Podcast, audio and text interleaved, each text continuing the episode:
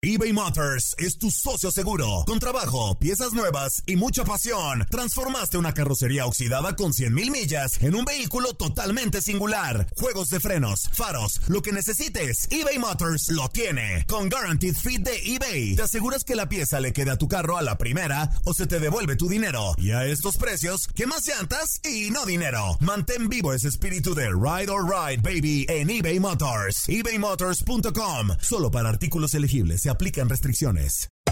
Hacer tequila, Don Julio, es como escribir una carta de amor a México. Beber tequila, Don Julio, es como declarar ese amor al mundo entero. Don Julio es el tequila de lujo original, hecho con la misma pasión que recorre las raíces de nuestro país. Porque si no es por amor, ¿para qué? Consume responsablemente. Don Julio Tequila, 40% alcohol por volumen, 2020. Importado por Diageo Americas, New York, New York. When you buy a new house, you might say, Shut the front door! Winning! No, seriously. Shut the front door. We own this house now. But you actually need to say, Like a good neighbor, State Farm is there. That's right. The local State Farm agent is there to help you choose the coverage you need. Welcome to my crib. no one says that anymore, but I don't care. So just remember, like a good neighbor, State Farm is there. State Farm, Bloomington, Illinois.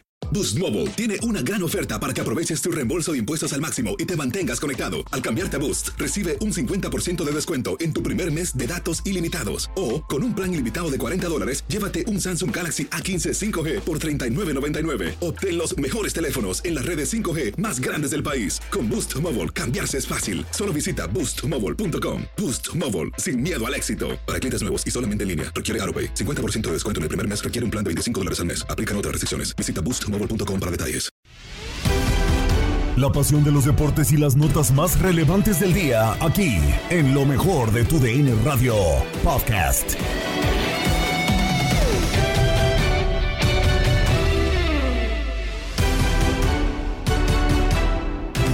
¿Qué tal amigos de TUDN Radio y bienvenidos a una nueva edición del podcast de lo mejor de TUDN Radio, el programa donde estarán informados acerca de lo mejor del mundo deportivo. Los rojinegros del Atlas se consagraron campeones del Grita México Apertura 2021, ganando su segundo título de Liga MX en contra de los Panzas Verdes de León. 1 por 0 terminan ganando los zorros, pero pues eh, global 3 a 3, penales y así es como se terminan consagrando. Con esto comenzamos lo mejor de tu DN Radio. Comenzamos con el Fútbol Club porque Ramón Morales, Gabo Sánchez y Jorge Sánchez analizaron todos los detalles en cuanto al partido.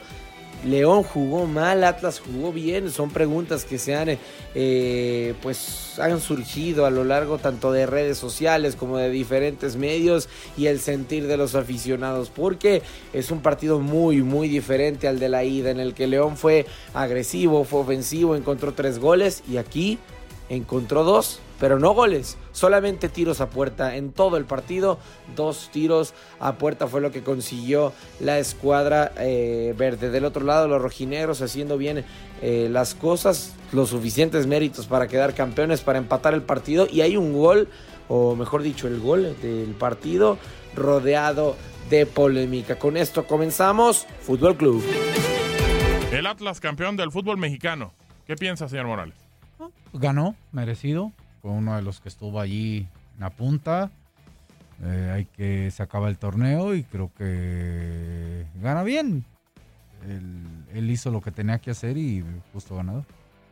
A mí me queda la duda, y ya lo vamos a platicar con Jorge Sánchez. ¿Qué pasó con la fiera de un partido a otro? O sea, ¿qué pasó con la fiera de qué? Pues no, no ofendió, le pegó dos, solamente dos veces al arco. Eh, desconcentrado lo veía yo. Meneses no fue el jugador. ¿Dos que... veces al arco en el partido de ida? No, en el partido de vuelta. En el partido de vuelta. ¿Y cuántos fue el Atlas? En el partido de vuelta, nueve remates al arco del Atlas. ¿Al arco? ¿Y Sí, todos sí, de sí. peligro de gol? No, bueno, pero nueve al arco. Eh, entiendo esa parte. Pero, digo, la verdad es que como que no tuvo que haber metido un poquito de más ganas el León. No sé, no sé, Ramón, ¿cómo lo ves tú? Yo no lo veo así. O sea, ¿no, ¿no viste que jugó mal León? ¿O el Atlas jugó bien? ¿O el Atlas jugó bien? O sea, digo, es que hay que evaluar Eh, las no, dos no. cosas. Entonces yo te pregunto a ti, porque ahora te lo voy a regresar. Entonces el Atlas jugó bien porque tiró nu- nueve veces al arco. No, ¿Eso es jugar bien? No, no, creo que intentó de otras formas, no solamente pegándole Yo al para arco. mí jugó como siempre había jugado. Eh, tratando de guardar el resultado y, ir a un golecito pelotazo largo sí, y que la y bajara fue Furch, contundente. Quiñones, sí. O sea, si ya vamos a desglosar el partido, y de hecho falló muchas mérito. No, no le quiero quitar mérito al Atlas, pero digo, creo que, que, que yo esperaba más del equipo de Holland. No sé. pues yo con 10 hombres vi a un equipo que... eh, Medio se defendió. Se lo quiere, llevar a los atacar. penales. ¿Cómo? Más bien que atacó. Ah, que atacó. A lo mejor yo tenemos, yo y tú tenemos una versión diferente. Tú tuviste en Sí. el estadio. Yo lo que yo vi, yo con 10 hombres vi un León que todavía tenía su idea bien clara y que intentó. Bueno, yo la verdad. Yo así, ¿eh? No, no, y lo respeto. Bueno, yo, yo, te, yo lo veo yo así. te digo, dime una del Atlas muy clara con 10 hombres. Eh, la de Saldívar. ¿Y luego? Ya no, ya no. Ya no. O sea, muy poco, pues sí, se- en- en- lo entiendo, pero O sea- vaya. Sí, sí, sí, sí, sí entiendo esa parte. Creo que después Atlas ya no sé, ya no sé si pudo o no quiso. Y a lo mejor también Yo, los dos yo dijeron, bueno, que pues a los los dos, penales. los dos in- yo, Inconscientemente, yo- yo quizá. Creo que más el Atlas inconscientemente dice, no voy a arriesgar, es una situación de poco tiempo. Y me la juego Me ahí. hace algo, es claro.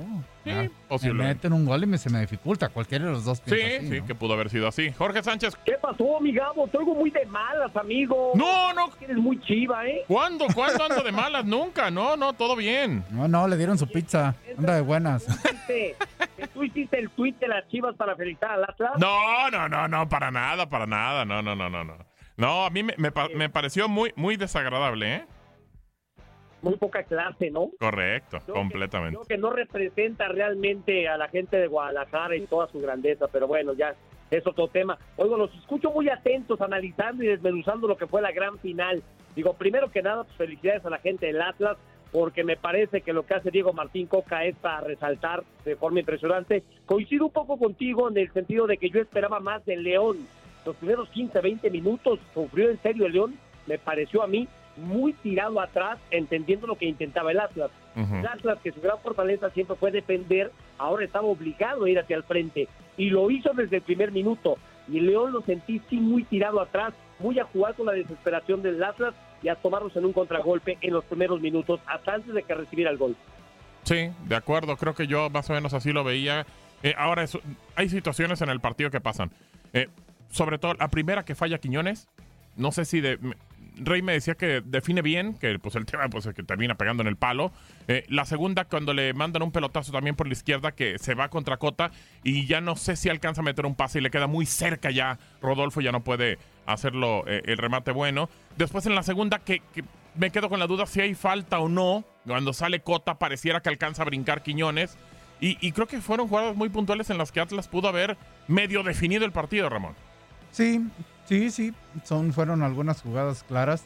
Yo lo único que tengo que les pregunto es, eh, ¿fueron por jugada elaborada o porque León estaba atacando y fueron contraataques? No, posiblemente fue eso. De hecho, Entonces, eh, una es un despeje de Camilo y que se la pone ahí. ese es el tema de, de desglose. Entonces, eh, el León hoy no encontró en la última zona las posibilidades de gol que generaba siempre en otros lados. Sí, Pero intentó y tuvo la pelota el León y el Atlas jugó a su estilo y le salió. Correcto. Y eso hizo que generara oportunidades de gol. Pero menciónenme, honestamente, menciónenme una jugada del Atlas que salieron desde atrás jugando, jugando, elaborando la jugada. No, yo no recuerdo. Ni la del Todas gol. como son. Ni No, la del ni gol, la del la del gol. gol es un tiro de esquina, rechacen y vuelven a Entonces los dos jugaron a su estilo. La única diferencia que sí estoy de acuerdo con ustedes es que en la última zona, en esa zona de, de- de los que cobran caro, por llamarlo Exacto, así, sí, de acuerdo. de creatividad, de pase de gol, de generar la jugada. Hoy el León no tuvo esas oportunidades porque no los, no los encontró ante un buen Atlas. ¿eh? O sea que también, digo, hay que darle valor al tema defensivo de Atlas, a cómo se acomodó en medio campo. Yo, cómo yo digo que no cambió destruía. mucho el partido. la única sí, diferencia es que León de su casa, el de ida, Ah, no, claro. encontró un, un impulso mucho mayor o motivación o lo que sea. Sí, Porque el Atlas fue contundencia en la ida. Fue contundente en la ida. de acuerdo. Acá tuvo quizá más. Las jugadas fueron generadas por cómo juega Atlas. Exacto. A un pase largo a segunda línea. Bursch recupera, la agarra, juega con los que vienen de frente o ejerce una presión alta del Atlas, recupera en el campo rival y a partir de ahí genera oportunidades. Sí, de acuerdo, de acuerdo. Así fueron las oportunidades del Atlas. Es su estilo, es su forma y así le dio para ser campeón muy justo y merecidamente. Sí, sí, sí. Pero sí. yo creo que la única diferencia de este partido es que vi un León chato, así, chato. Sí, sí, sí. No encontramos al que habíamos Porque tenido, si- por ejemplo. no el podemos decir que se echó para atrás y No. les voy a decir, me gustaría que vieran el video. Ujú. Ese es mi punto de vista. Sí, sí, sí. El León, cuando todavía iban 0 a 0 Ujú. y teniendo la pelota, el Atlas le generó un contraataque donde León generaba, dejaba mano a mano a Quiñones con su defensa, a Furs con su defensa. Cuando tú eres un equipo que va ganando una final, que el empate te favorece, ¿dejarías mano a mano? No, no. Eh, Entonces León trató de respetar su estilo de juego como lo hizo el Atlas. Solamente que fíjate que sí me gustaría ver el partido contigo, Ramón. Sí me encantaría porque ayer lo, lo ¿Mm? transmitimos para aficionados con el ruso Brailovsky, con el de Tito Villa, con Lalo Luna y los cuatro coincidíamos en que León estaba muy tirado hacia atrás. Muy tirado hacia atrás. pues es, es que vemos, vemos el fútbol con, con, con, este, con lentes de cuero. Me ¿no? gustaría también un día. No, no, me gustaría verlo también con ustedes. Igual yo Claro. estoy equivocado. Pero yo vi varias veces Ajá. contraataques del Atlas donde lo que pasa es que la- el León recortaba, cortaba la jugada. Pero eran mano a mano, posibilidades de mano a mano. No estoy diciendo de que. veía incluso a los centrales del Atlas pitar territorio enemigo constantemente con, con la pelota en los pies. Y vi a Nervo, y vi a Santa María, y vi adelante de su medio campo, porque León estaba totalmente tirado atrás. Y, y sabes qué, Jorge, también digo en la transmisión, algo de lo que nos dimos cuenta, eh, tanto Reinaldo como tu servidor, es que Jan Meneses no estaba yendo a buscar, por, más bien estaba preocupado por, por defender que por atacar. Y de repente bajaba mucho y bajaba mucho, bajaba, y me dice Rey, va a haber un momento en el que se le va a cansar Jan Meneses y por, por eso lo tuvo que sacar. Claro, ahora yo sigo insistiendo que los cinco cambios favorecen al equipo que más fondo de plantel tiene. Y en ese sentido, pues, el León llevaba gran ventaja. Claro. Por eso, el mérito más para Diego Martín Coca. Todo mundo alabamos el hecho de que no sabemos de memoria la alineación del Atlas. Pero creo que mucho pasa porque de repente este, prefería tener a alguien medio tocado titular en la cancha que a alguien suplente al 100%, porque la calidad individual sí cambiaba mucho entre titulares y suplentes. Y lo vimos hasta el final, como se iban cayendo los soldaditos rojinegros, volteaba la banca Diego Martín Coca y se la pensaba dos veces para hacer el cambio. Sí. Sí, sí, sí, la verdad es que fue algo que le pesó al rojinegro. El tema de, de que se le fueron cayendo, Ramón, y aparte, pues no tenía tampoco una banca que tú digas, bueno, pues de aquí puedo echar mano. No, y, y yo no le. Bueno, más bien era un equipo de 14, 15 jugadores, nada más. Más limitado que el de León, claro. Era un equipo de 14, no es culpa de León. No, era un equipo de no tenía 14, más. 15. Sí, no A ver, más. él en el plantel tenía veintitantos, que no los usó, es su, Eso es otra su cosa. problema. Sí, claro, claro, correcto. a ver, no, tampoco no hay que hacerle No, no, no, no, no. el mártir, ¿eh? No, O sea, no es el mártir, tampoco. pero digo, sí también Ah, bueno. por culpa de ellos, por las contrataciones que hicieron, que no y funcionan, supo pero sí estaba solventar esta situación con eso. Claro. Caricatura, los refuerzos, otros Yansky tendrían que ir 16 a 0 para que lo metieran. Sí, de acuerdo. Y de hecho, Troyansky al final... minutos, Y, en cinco minutos la regaba. Sí, y Troyansky ayer nos decía al final, lo entrevistaron, eh, eh, no, no recuerdo si Omar Deco o, o Tate, y nos decía, pues bueno, para la, yo quiero eh, otra vez eh, meter y, y tratar de hacer bien las cosas y que confíen en mí. Entonces dije, pues, pues bueno, ¿cómo van a confiar en ti si no juegas nada? O sea, también es muy difícil para Troyansky. Ahora, la jugada importante, lo que pasa el día de ayer, ¿es fuera de lugar o no, Jorge Sánchez, el gol de Rocha? Yo te digo una cosa, a primera vista yo dije posición adelantada. Y luego eh, es difícil coincidir con mis compañeros, pero todos me decían, Jorge, es que la toma es en diagonal, no está en línea recta. Ujú. Les dije, tienen razón, tienen mucha razón. Pero ¿cuántas de estas veces hemos utilizado esa toma diagonal para Claro. que atacantes fuera de lugar?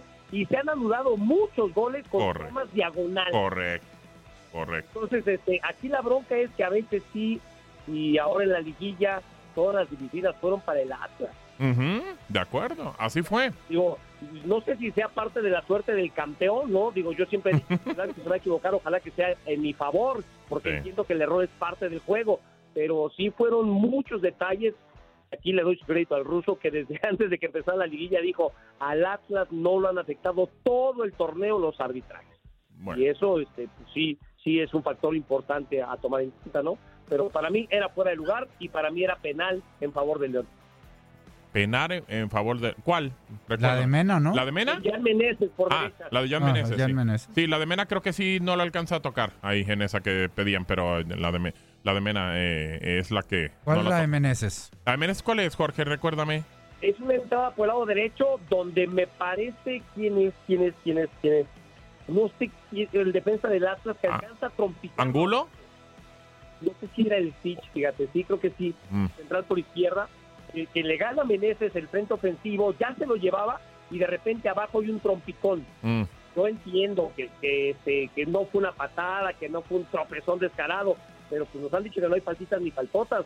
Y Sí. a la velocidad que van los futbolistas te tocan y te desequilibran. Claro. Para mí era una falta. Ahora, lo que me llamó poderosamente la atención es que solamente vimos una repetición y, y la más lejana.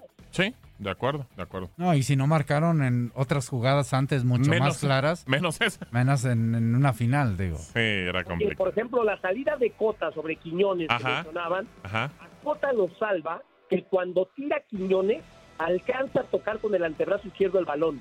Un poco el balón, no sí. tocado Sí, sí, sí. esa pelota con el antebrazo, era penal. Se podía haber marcado, correcto. Ese- esa es la situación. ¿Fuera de lugar o no, señor Morales? Yo, yo estoy igual que Jorge, digo, a mí, yo al revés un poquito. A mí al principio no me parecía, digo, y luego ya después con esa toma que vi, que dice Jorge que está en diagonal, que también la vemos en diagonal cuando nos conviene o no. Claro, este, claro. Ahí sí me parecía fuera de lugar, ¿no? De Pero, pero así de entrada, al inicio no.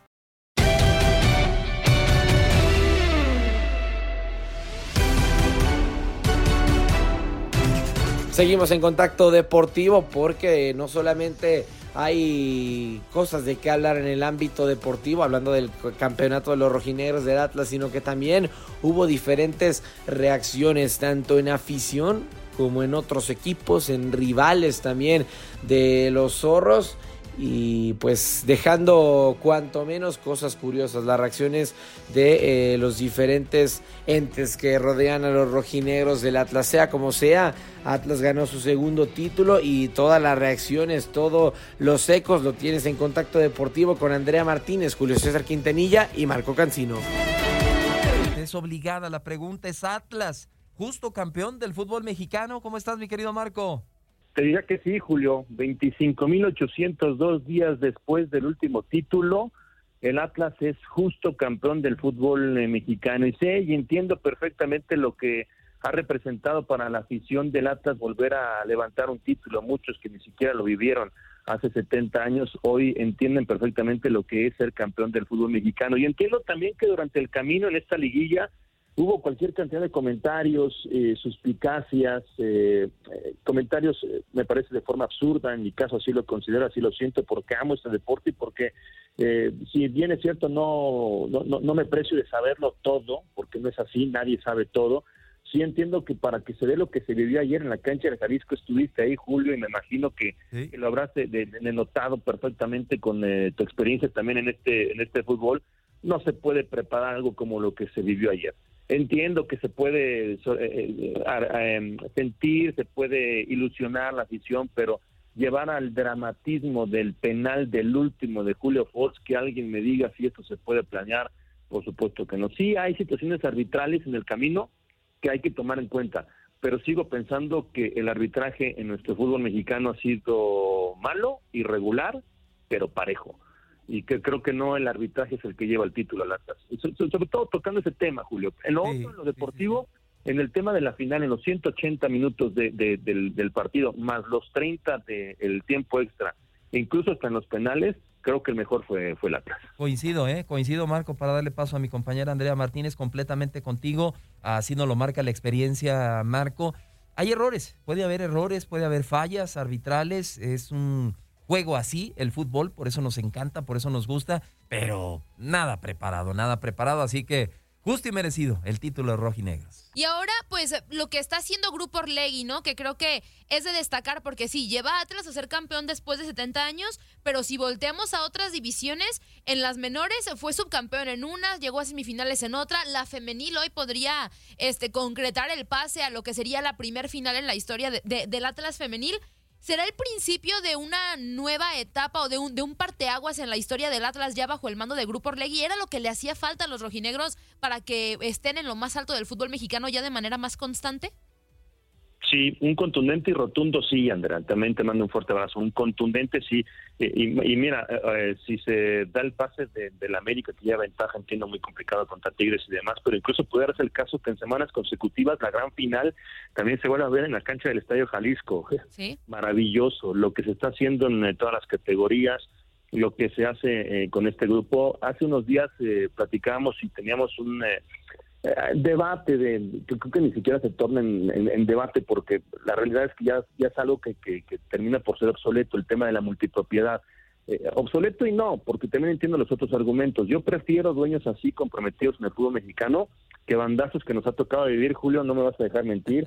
De, de colibríes de veracruces de bueno podemos hacer una lista inmensa y con nombre y apellido de dueños y bueno de Querétaro, Irapuatos, de Leones del pasado, es más de Atlas del pasado. Con todo el respeto para los socios y para los eh, de antaño que sí que amaban y adoraban, idolatraban a sus rojinegros, tenían un desastre, nos tocó vivir, me tocó vivirlo, tenían un desastre institucional que nunca iban a poder llegar a donde llegaron hoy en día. Con, con las administraciones pasadas no se iba a poder conseguir lo que hoy se está consiguiendo.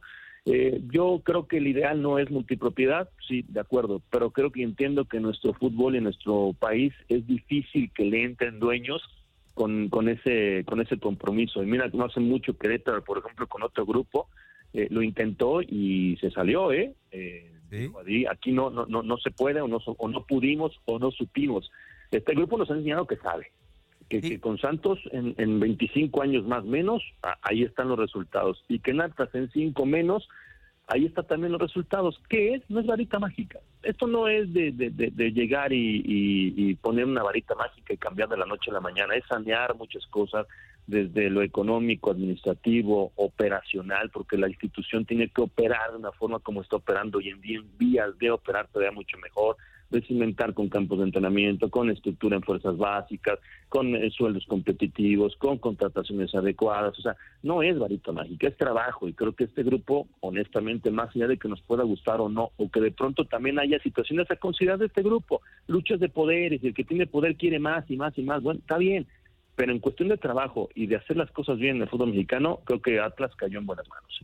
De acuerdo completamente. Y nos tocó vivirlo, Marco. Recordar eh, las palabras de uno de los presidentes de Atlas que decía que Atlas era un muerto agusanado. Imagínate cómo andaban los rojinegros y ahora levantan el título. Y, te pregunto, Marco, eh, es un duro golpe, ¿no? Para la Chiva Rayas del Guadalajara y creo que, que les dolió y lo muestran ayer en la forma en la que felicitaron a los rojinegros del Atlas Creo que a las Chivas, al señor Amaury Vergara, a Ricardo Peláez, esto les viene a demostrar que con menos presupuesto, con menos reflectores, con un grupo comprometido, con orden, con planeación, se pueden lograr muchas cosas, Marco. Con proyecto, Julio, con proyecto. Hoy, oye, vemos que hay un proyecto, del otro lado no hay un proyecto. Del otro lado hay bandazos, del otro lado hay, hay intentos, pero eh, infructuosos, hay billetazos, hay, hay, hay otra cosa que, que no está cimentada en torno a un proyecto hay amiguismos, hay, hay otra cosa, hay otra cosa. Y lo de ayer por la noche, pues es, eh, a, mí, entiendo y soy partícipe de la rivalidad, ¿eh? me encanta la rivalidad entre las instituciones, me encanta que, que haya pique, que haya, que haya chispa, que haya, que haya eso pero también me gusta que haya categoría, que haya elegancia. Y lo de Chivas ayer eh, no, no fue elegante, es una institución que no necesita eso. Lo platicaba ayer por la noche con Marco Rosas cuando estábamos viendo el partido, estábamos juntos eh, eh, viendo el juego y, y, y con el momento del tuit y demás. Que, yo, yo algo que he dicho en los últimos años, Julio, tú me conoces muy bien, es que si hay un equipo odioso, odiado, eh, raro, complicado en el fútbol mexicano, ya existe. Es el América, punto. El odioso es el América. Lo amas o lo odias.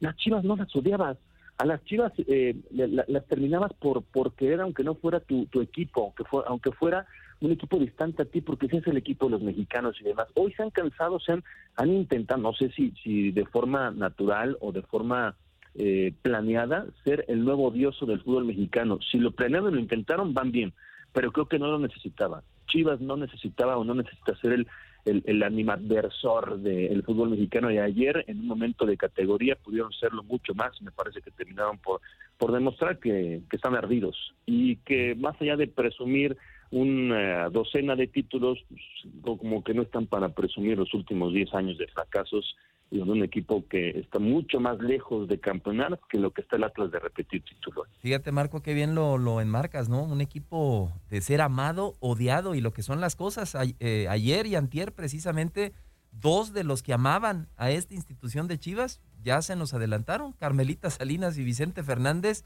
Nos tocó verlos a los dos en la tribuna disfrutando de esas Chivas amadas y ahora se convierten en un tanto cuanto diosas, Andrea.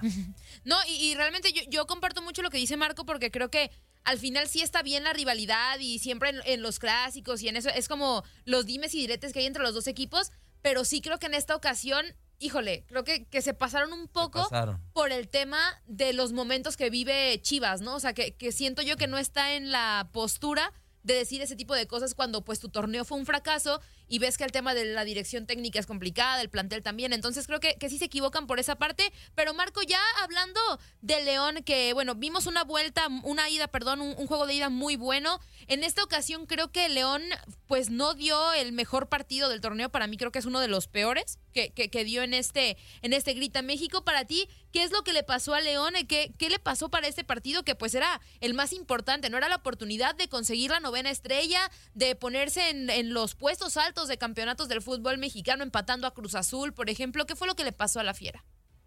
La mezcla de dos situaciones, eh, Andrea, de lo que haces y deja y te dejan hacer. Eh, y creo que Atlas no lo dejó hacer. Atlas eh, fue fue mejor en el partido de vuelta. Creo que el pecado, el gran pecado del Atlas, mira que termina siendo campeón, sería quizás absurdo encontrarle pretitos en el arroz, pero pero el gran pecado del Atlas fue haber llevado hasta el extremo la serie. Eh, Atlas debe haberlo finiquitado en los 90 minutos, fue sacaban los, los, los números hasta el minuto 84. Atlas tenía 17 llegadas al arco, cinco, 6 tiros eh, a portería y León no tenía un solo disparo al arco hasta el minuto 84. Su primer disparo vino al 85 y ni siquiera tuvo complicación alguna Camilo para poder sacar ese balón porque fue a sus manos, incluso la soltó y ahí vino un contragolpe. O sea, ¿cuál fue el pecado de, de, León? Me parece que cambiar en el momento importante, de, jugar a otro fútbol que no le había dado resultados durante el campeonato, de tratar de aguantar y cuando ya lo intentó ya no le permitieron, ya no pudo, ya no, ya no le dio, ya no le alcanzó fue superior, fue ampliamente superior en el, en el partido, en la serie, en la gran final del conjunto rojinegro. Has quedado bien informado en el ámbito deportivo. Esto fue el podcast, lo mejor de tu DN Radio. Te invitamos a seguirnos, escríbenos y deja tus comentarios en nuestras redes sociales, arroba tu DN Radio, en Twitter y Facebook.